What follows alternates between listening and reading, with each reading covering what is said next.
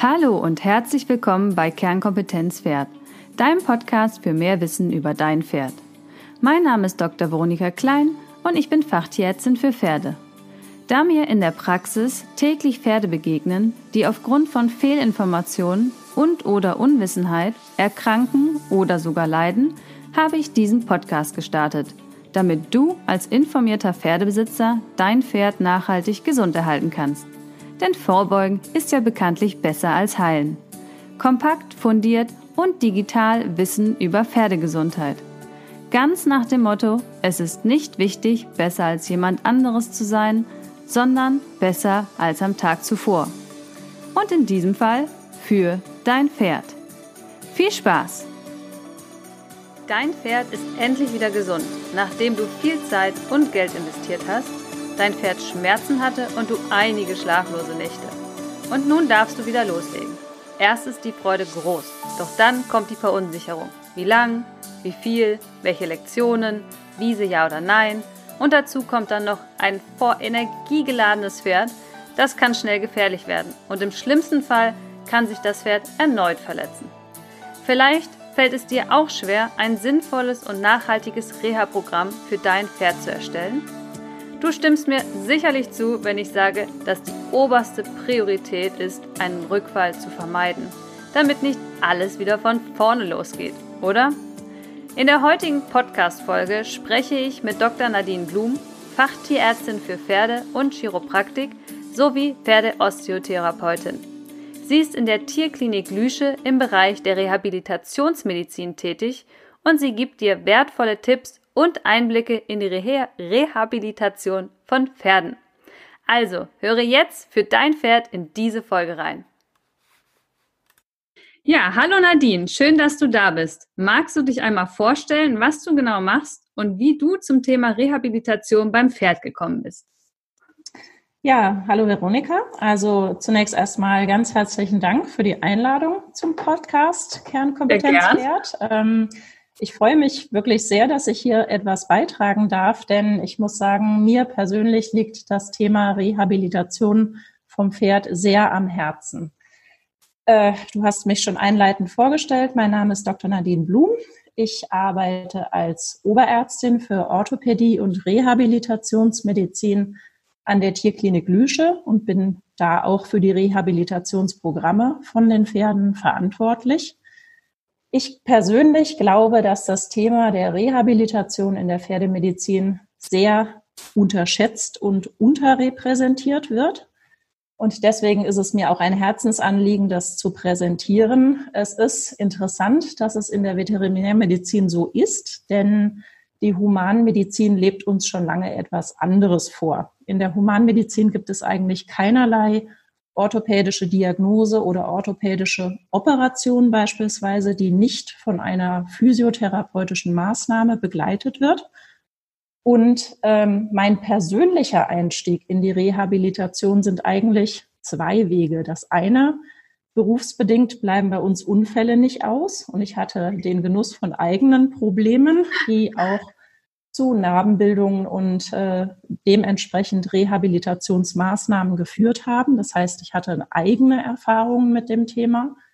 Und zum anderen muss ich sagen, äh, ist es die Frustration darüber, dass ich in meinem Job immer wieder mit typischen Problemen des Pferdes konfrontiert werde, beispielsweise Fesselträgererkrankungen und mir die Frage stellen musste, warum ist das so? Und wie könnten wir das optimieren oder verhindern, dass diese Probleme immer wieder entstehen. Ja, da kann ich auch ein Lied von singen. Ich habe ja auch so einen Rückenschmerz, ja, Kandidat, weißt du sicher auch noch. Kann ich ja noch mal kurz aus dem Nähkästchen plaudern. Ich habe ja quasi bei der Nadine auch die Chiropraktik sozusagen mitgelernt, meine Lehrerin von früher. Und da hatte ich ja auch ein paar Tage richtig Probleme mit, muss ich sagen. Also persönlich äh, habe ich auch alles durch an Reha von Ultraschall, über Injektionen und ja, das Einzige, was hilft, ist dann doch, ja, Sport.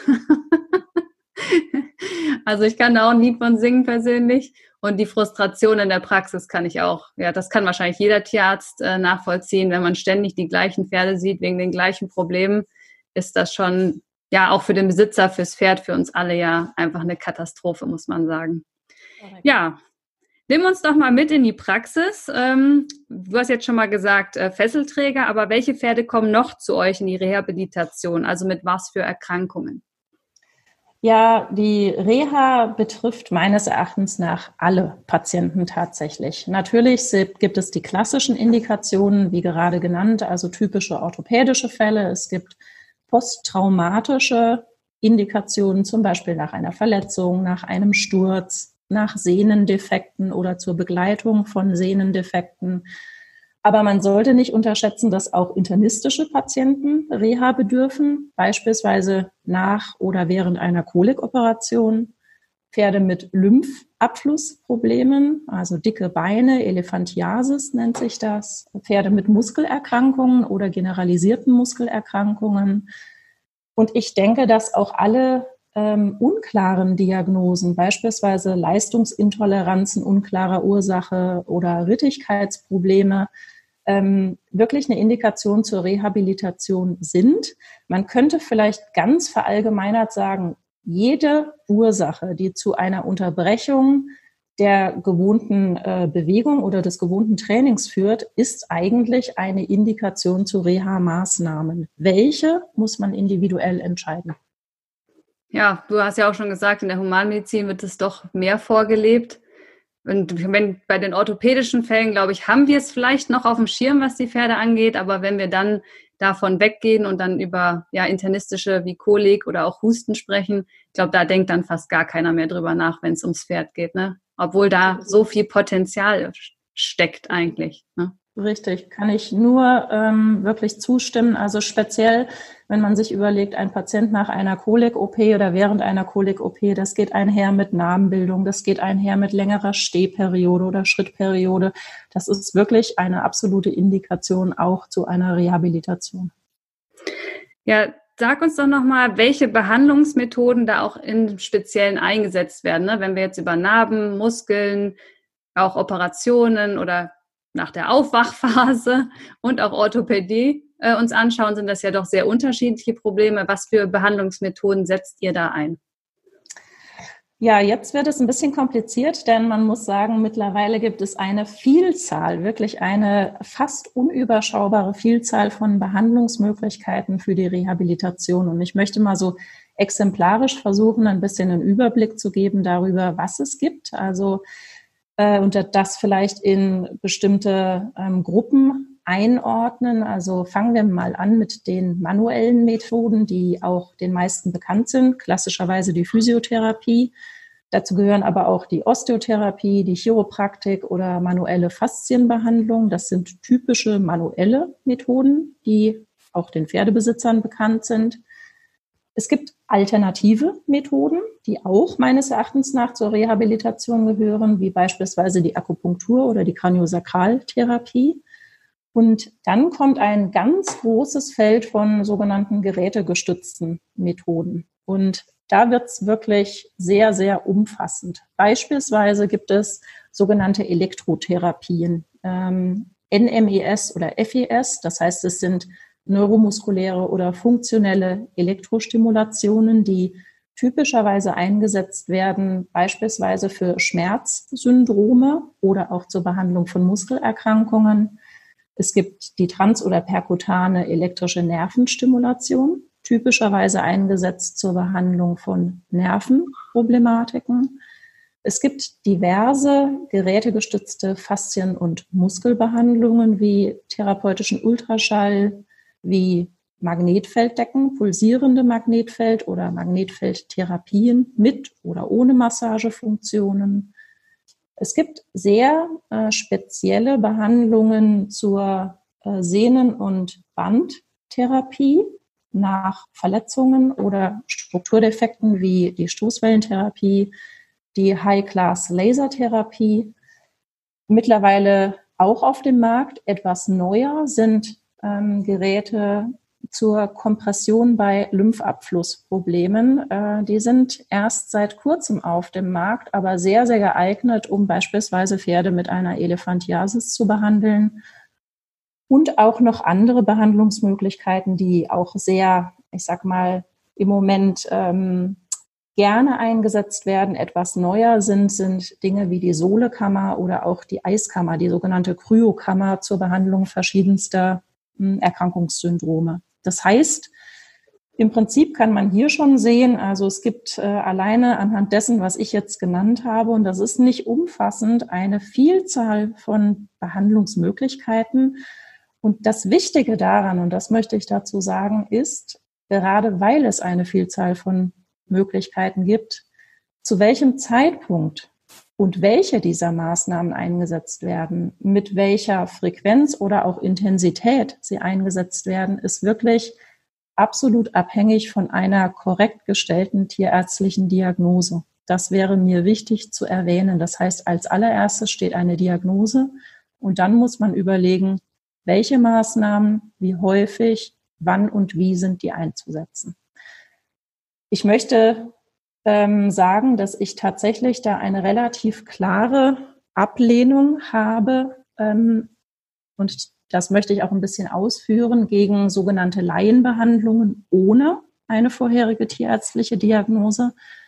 Ich möchte dazu auch ein Beispiel nennen. Das ist leider ein sehr extremes Beispiel, was mir persönlich in meiner Karriere aber tatsächlich schon mehrfach passiert ist dass Pferde beispielsweise mehrfach vorbehandelt werden, sogenannt, von sogenannten Osteopathen vorbehandelt werden, die eine Beckenfraktur hatten. Das heißt, äh, speziell liegt mir ein konkreter Fall vor, wo eine viermalige Behandlung stattgefunden hat und dieses Pferd hatte eine Beckenfraktur.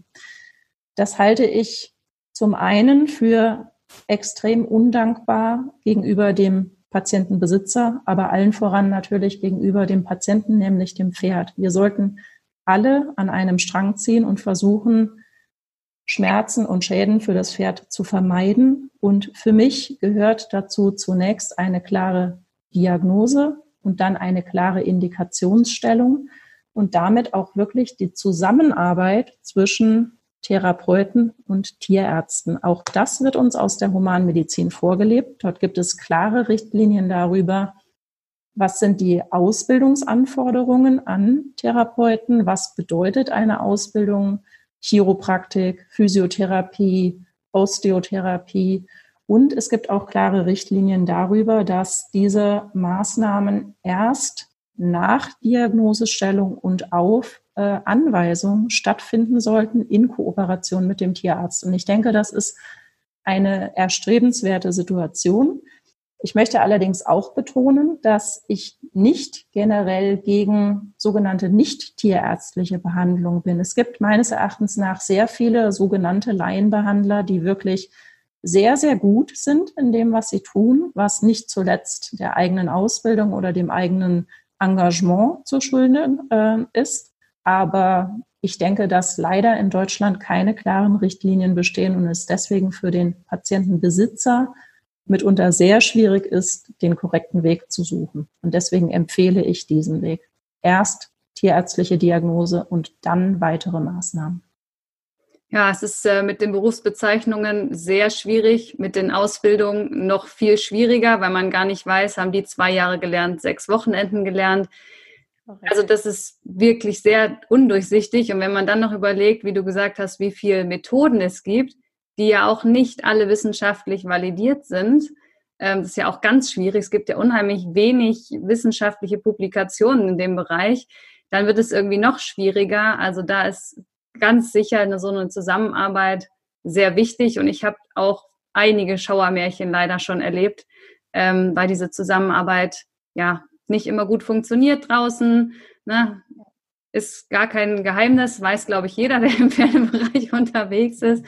Und da passieren natürlich im Leidwesen der Pferde dann solche Sachen. Das, ähm, da müssen wir alle definitiv dran arbeiten. ja, gehen wir nochmal auf die Lahmheiten an. Das sind ja Krankheitsursache Nummer eins, würde ich sagen, bei unseren Pferden. Und leider ja, hast du ja auch schon gesagt, sind diese Rückfallraten sehr, sehr hoch. Und man hört dann ganz oft einmal Sedenschaden, immer Probleme damit. Aus deiner Erfahrung, woran liegt das und lässt sich das grundsätzlich vermeiden? Ja, also ich gebe dir recht, die Lahmheiten sind neben den Koliken sicherlich äh, das Problem Nummer eins. Ähm, das sieht man schon allein anhand der Tatsache, dass wir uns in unserer Klinik mit 80 Prozent äh, lahmen Pferden beschäftigen. Also das ist äh, ein Top-Thema sicherlich. Und ich glaube, dass das sehr differenziert zu betrachten ist. Woran liegt das, dass diese Probleme stattfinden? Natürlich gibt es Ursachen wie Unfälle oder Stürze, also akute Traumata. Weideunfälle passieren, in Gruppenhaltung beispielsweise. Aber ich denke, es ist auch sehr wichtig, sich Gedanken darüber zu machen, über die Art und Weise der Haltung unserer Pferde und die Art und Weise der Nutzung unserer Pferde, die meines Erachtens nach eine nicht unwesentliche Rolle spielt. Ähm, klassischerweise, das ist so ein Beispiel, was man immer genannt bekommt von dem Patientenbesitzer, der jetzt mit einem Sehnenschaden äh, sein Pferd vorstellt und darüber natürlich frustriert ist. Darf ich raten, ist in ein Loch getreten. Entweder ist ein Loch getreten oder die Frustration, ich tue schon alles, was ich kann. Mein Pferd wird immer optimal gehegt und gepflegt. Äh, die Hufe sind gemacht. Der Boden ist tiptop in der Halle. Und auf der Nachbarweide, die uneben und schrabbelig ist, wo irgendwelches landwirtschaftliches Gerät und Gerümpel rumliegt, ähm, rennen die Pferde vermeintlich ungepflegt rum und tun sich nichts. Wie kann das sein? Das führt beim Patientenbesitzer sehr häufig zu starker Frustration. Es gibt tatsächlich dazu eine neurologische Erklärung und die nennt sich Propriozeption. Heißt so viel wie die Eigenempfindung. Was tut mein Körper? Was tun meine Gliedmaßen, mein Kopf, mein Rumpf? Welche Stellung im Raum nimmt der ein? Und das ist auch, ähm, dass die Wahrnehmung äh, von Muskelspannung, Kraft oder Geschwindigkeit von Stellungsveränderung. Das nennt man Propriozeption oder Eigenempfindung des Körpers. Heutzutage weiß jeder Hochleistungssportler, aber auch fast jeder Breitensportler, also ich, wenn ich zum Beispiel in mein Fitnessstudio gehe, dass ähm, Propriozeption wichtig ist und das wird heutzutage in jedem einigermaßen renommierten Studio äh, angeboten als zum Beispiel funktionelles Training, TRX, das sind so Schlagwörter oder Propriozeptionsmatten. Und warum ist das so? Man weiß, dass die Inzidenz von Verletzungen, das heißt das Auftreten von Verletzungen oder Trainingsschäden deutlich minimiert werden kann, wenn man die Propriozeption trainiert. Das heißt, je besser der Körper auf veränderte Situationen reagieren kann, je schneller und je genauer äh, die Körperreaktionen mittels Veränderung oder Anpassung von Muskelspannung, Gliedmaßenstellung oder der gesamten Körper Körperkoordination sind, desto geringer ist tatsächlich das Verletzungsrisiko. Und dessen sind wir uns im Bereich der Pferdemedizin oder auch der Pferdenutzung nicht bewusst genug. Und das müssen wir uns bewusst machen und auch zunutze machen im Training unserer Pferde. Ja, da habe ich ja auch mal ein, äh, ein Podcast-Interview mit der Ergotherapeutin gehalten und die hat ja auch gesagt, also dass wir, wir halten die Pferde ja am Paddock Trail und haben alle zehn Meter einen anderen Boden, von Waldboden, Kunstrasen, Hügel, Baumstämme. Und das ist ja schon im Prinzip super als Propriozeptionstraining, weil die sich andauernd auf was anderes umstellen müssen. Und sie hat dann auch immer die Pferde auf ja diese beweglichen Matten und Wippen und sowas gestellt. Aber das wird natürlich alles extrem wenig im Hochleistungssport oder ne, wenn wir dann wirklich über Dressur sprechen oder Springen, dann würde ich sagen, die Leute trainieren das noch viel zu wenig, ähm, um das System zu verbessern fürs Pferd. Dem kann ich nur zustimmen. Das ist, äh, das ist nämlich genau das Beispiel, was ich eben genannt habe. Ähm, tatsächlich ist es so, dass wir versuchen, alle Trainingsbedingungen zu optimieren, aber das Naheliegende nicht mehr tun, denn einfach das Pferd mal ins Gelände reiten und da passieren eben diese Dinge, unterschiedliche Bodengegebenheiten. Ein Pferd muss Freigang haben auf auf einem Paddock, auf einer Wiese und so weiter. Je weniger wir das tun, desto größer wird die Gefahr, dass wenn der einmal raus darf, dass er sich dann prompt verletzt. Ähm, und das hängt mit dieser neurologischen Erklärung mit der Propriozeption zusammen. Ja, da habe ich auch ein schönes Beispiel. Wenn wir zum Züchter wiederkommen im Frühjahr, schimpft er immer, sagt er immer zu mir, Frau Doktor, jetzt waren die sechs Monate eingesperrt, jetzt haben die einen Tag auf der Wiese, dann haben sie was. Da kriege ich ja immer ein Herzaussetzer, aber ich mir denke, was? Die waren sechs Monate nicht draußen, Tierschutz. Also da habe ich gedacht, ich fall tot um, als er mir das gesagt hat. Aber der hat das tot ernst gemeint. Tot ernst gemeint, weil es einfach dem Besitzer oder dem, dem Reiter nicht bewusst ist, dass das wirklich wichtig ist für die Gesunderhaltung und die Prophylaxe. Ja, da bin ich ja immer für. Viel raus mit den Pferden. Magst du uns noch ein Fallbeispiel schildern aus deiner Arbeit im Fachbereich? Ja, da nehme ich äh, das, was uns allen bekannt ist und was wir eingangs schon erwähnt haben, der äh, viel beliebte Fesselträgerschaden, ein absoluter Klassiker im äh, Reitsport, äh, eine total unbeliebte Diagnose, weil jeder Reiter weiß, oh, wie eingangs erwähnt, einmal Fesselträger, immer Fesselträger. Das ist so das äh, Typische, was man hört. Und wir haben es ja jetzt schon mehrfach angesprochen. Es gibt verschiedene Faktoren, die einfach äh, bedingen, ob ein Pferd gesund und lahmfrei ist oder auch bleibt. Und ich glaube, ein ordentliches Therapie- und Reha-Konzept beinhaltet, dass man sich alle diese Faktoren auch tatsächlich anschaut und versucht zu optimieren. Das heißt, die tierärztliche Behandlung ist nur ein Teil, also die schulmedizinische und ein Faktor dieser, dieses Gesamtkonzepts. Wenn wir mal klassisch ähm, die tiermedizinische Therapie beleuchten, früher hat man häufig Injektionen, zum Beispiel Cortisoninjektionen an einen solchen Schaden vorgenommen. Ich denke, dass das mittlerweile überholt ist. Es gibt wesentlich aktuellere Therapiemaßnahmen. Dazu gehört beispielsweise die Lasertherapie, diese FP4-Lasertherapie oder auch sogenannte regenerative Therapieansätze. Das heißt, ähm, ganz vereinfacht ausgedrückt, körpereigene heilungsstimulierende Faktoren, die man extrahiert aus dem körpereigenen Blut. Und das kombiniert beispielsweise mit einer Stoßwellentherapie. Das sind deutlich modernere Therapieansätze als ähm, eine Cortisoninjektion oder der sogenannte Müller-Wohlfahrt-Cocktail, viel bekannt, ähm, aber nicht mehr ganz aktuell, meines Erachtens nach. Ähm, um auf die anderen Faktoren einzugehen, es ist meines Erachtens nach absolut unabdingbar, dass ein Pferd mit einem Fesselträgerschaden eine orthopädische Korrektur und eine Beschlagsoptimierung erhält. Das heißt, wenn ich die Fehlstellung nicht korrigiere oder ähm, eine geschädigte Sehnenstruktur nicht unterstütze, dann wird die Abheilung schwierig. Das heißt, das gehört zu dem Konzept dazu. Und was wir gerade schon gesagt haben, und ich fand das ein ganz, ganz tolles Beispiel, es wird leider immer noch viel zu wenig angewendet. Es ist absolut wichtig, dieses Propriozeptionstraining. Solche Pferde brauchen unterschiedliche Bodenqualitäten, unterschiedliche Stimulationen im individuell angepassten Bewegungsablauf, damit es zu einer vollständigen und optimalen Abheilung kommt. Und es ist vor allem wichtig, dass es nicht nur zu einer optimalen und vollständigen Abheilung kommt, sondern es ist noch viel wichtiger, dass man versucht zu verhindern, dass es wieder zu einem Rezidiv kommt. Das heißt, früher hat man solche Pferde einfach sechs Wochen in die Box gesperrt und ein Sehnenschaden heilt auch mit Boxenruhe ab. Das ist korrekt.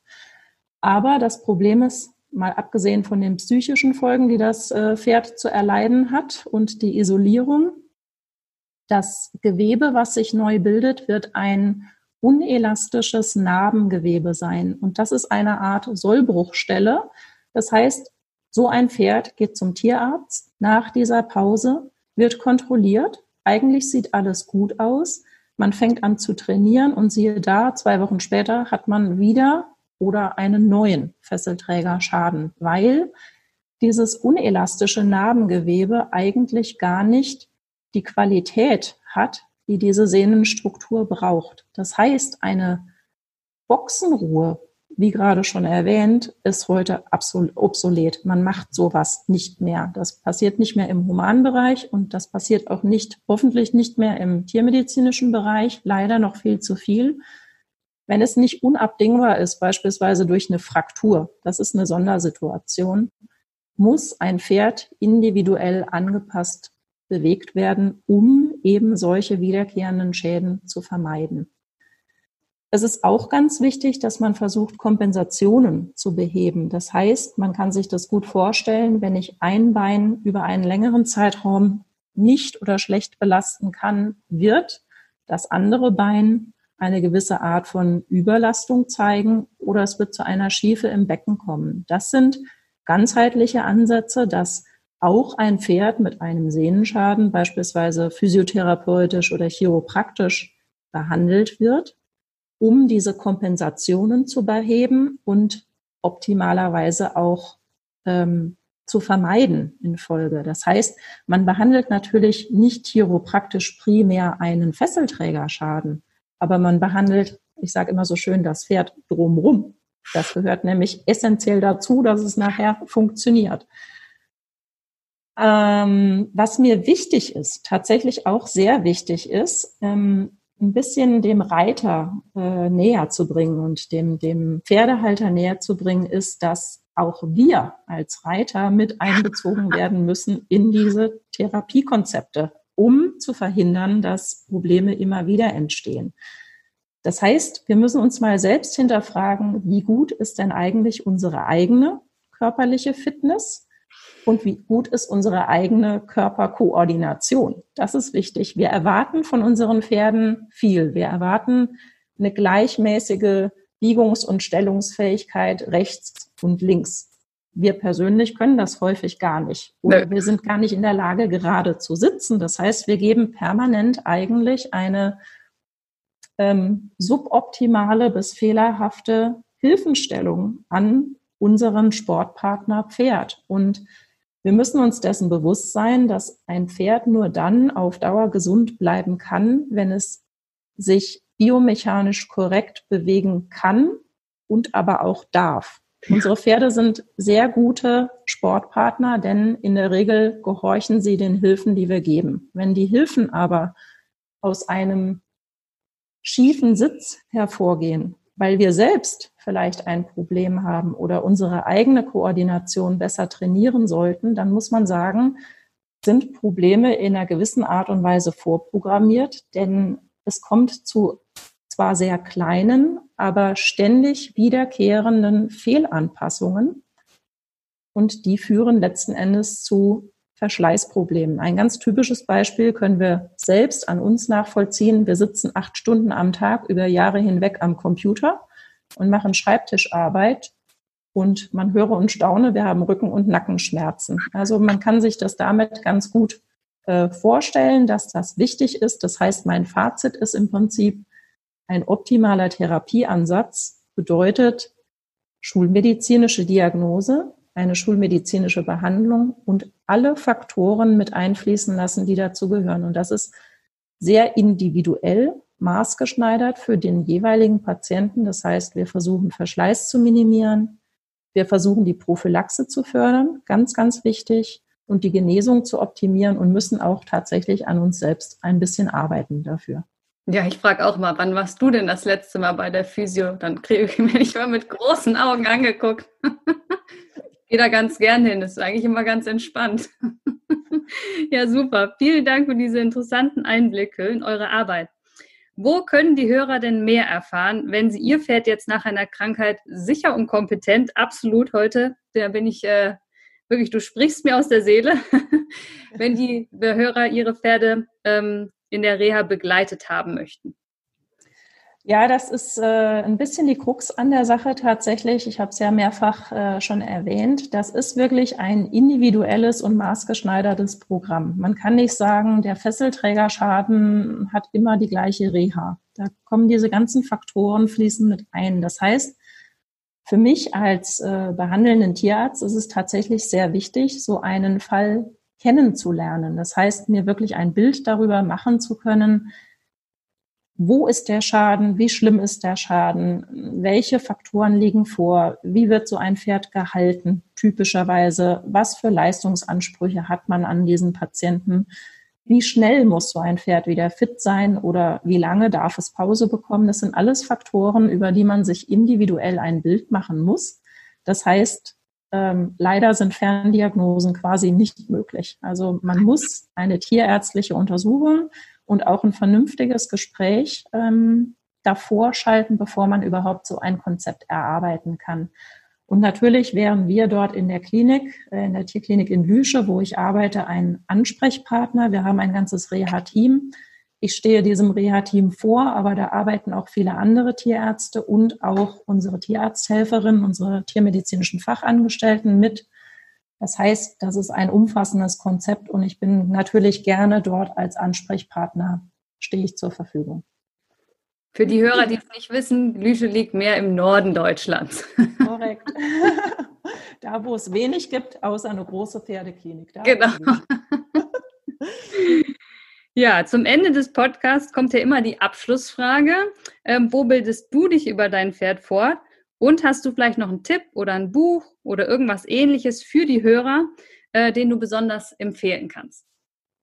Also ich persönlich, Verzeihung, meine Stimme ist ein bisschen brüchig. Ähm, ich persönlich muss sagen, ich habe tatsächlich ähm, aus äh, persönlicher eigener Frustration, äh, sowohl mit meinen Unfähigkeiten als Reiter als auch mit meinen persönlichen Erfahrungen der vergangenen Jahre versucht, sehr viele Fortbildungen zu machen, äh, sei es orthopädische, sei es osteopathische, physiotherapeutische, chiropraktische Fortbildungen.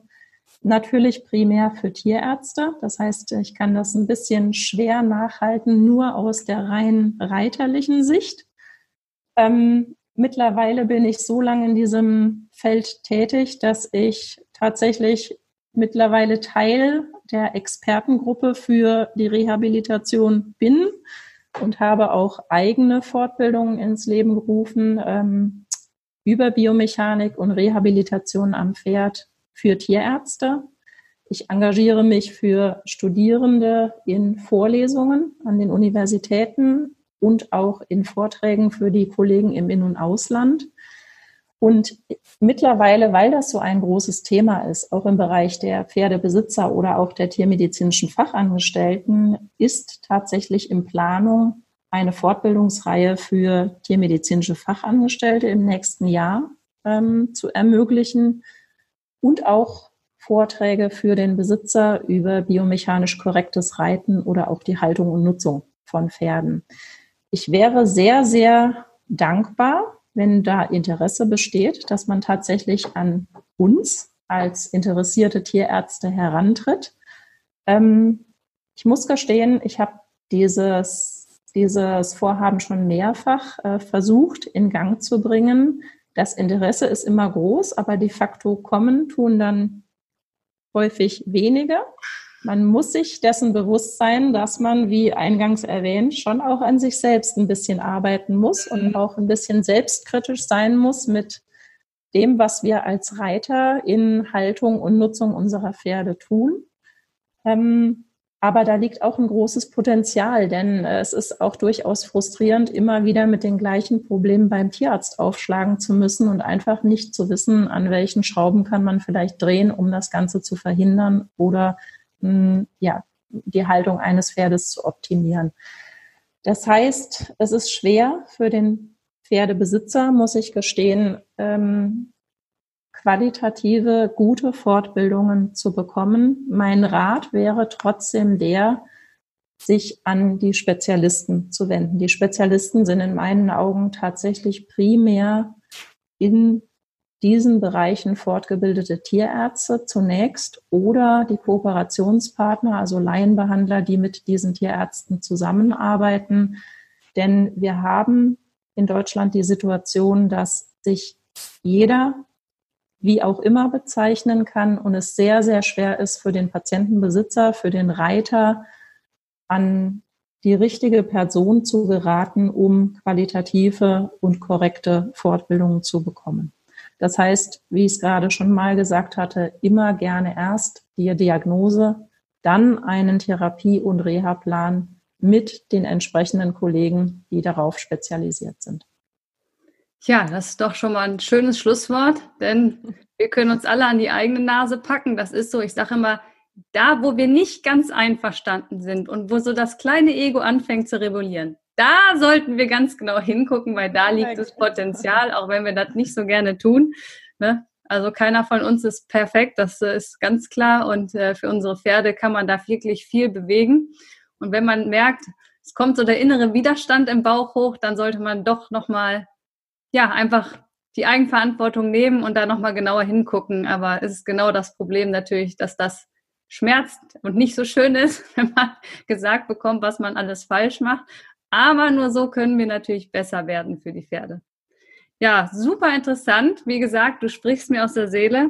Ganz toll, dass du auch hier jetzt als zweite Tierärztin im Podcast dabei warst. Mal gucken, ob wir noch mehr Kollegen motivieren können. Ähm, ich werde auf jeden Fall in den Show Notes alles verlinken, was die Tierklinik Lüsche zu bieten hat. Ich habe gehört Instagram, Facebook, YouTube und natürlich die Internetseite.